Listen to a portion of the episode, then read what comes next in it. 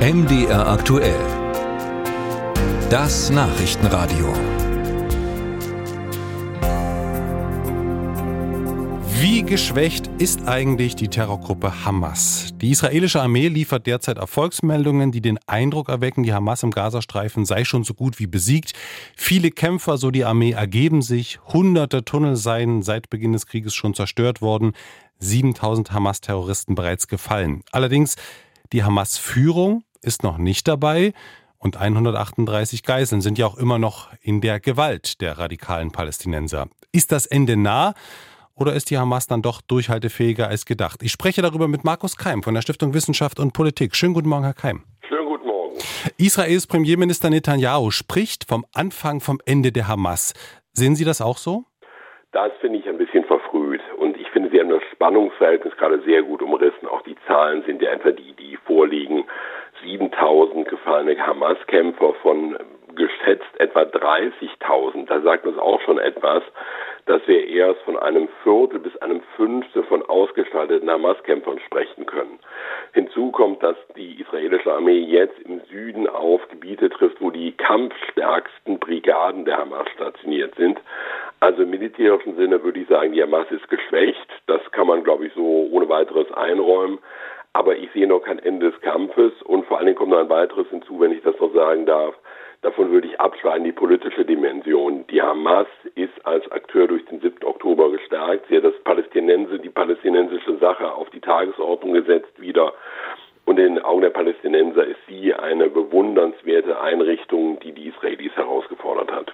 Da sprechen wir gleich nochmal drüber. Vorher aber lässt sich die Organisation, also eine Organisation grundsätzlich wie die Hamas, so vernichten, wie sich das Israel eigentlich vorstellt, oder geht das gar nicht? Das ist eine sehr gute Frage. Israel sagt ja, bleibt es ein bisschen vage. Es ist immer die Rede von, wir wollen Hamas zerschlagen. Dann heißt es, wir wollen die Sicherheitslage im Gazastreifen so sicherstellen, dass Israel nicht wieder angegriffen werden kann.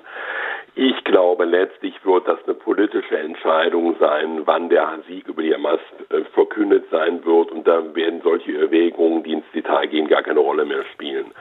Äh, die politische Führung sitzt ja gar nicht in, ähm, im Gazastreifen. Sie haben es angesprochen, sie sitzt zum Teil im Libanon, ähm, zum Teil in Katar derer kann man nicht habhaft werden, dann wäre die Frage zu stellen, ob man die Hamas als Institution zerschlagen kann aber als ideologische, als ideologischen Referenzpunkt für die nächsten Wochen und Monate den überhaupt ausschalten kann.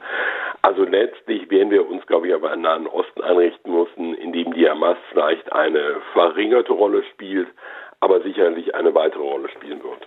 Also Sie spielen auch ganz klar darauf an, dass das radikale Denken, dass selbst wenn es gelänge, die Führer der Hamas einzufangen, dass das radikale Denken trotzdem weiterhin unterwegs wäre?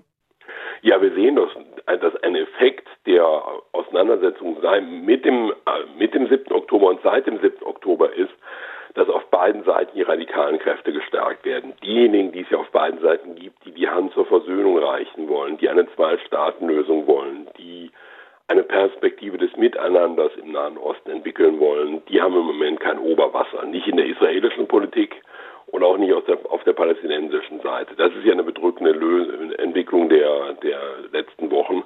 Und für das, was die internationale Gemeinschaft anstrebt, letztlich jetzt eine politische Lösung zu finden oder zumindest die Tür aufzustoßen für eine politische Lösung, lässt das eher Schlimmes befürchten.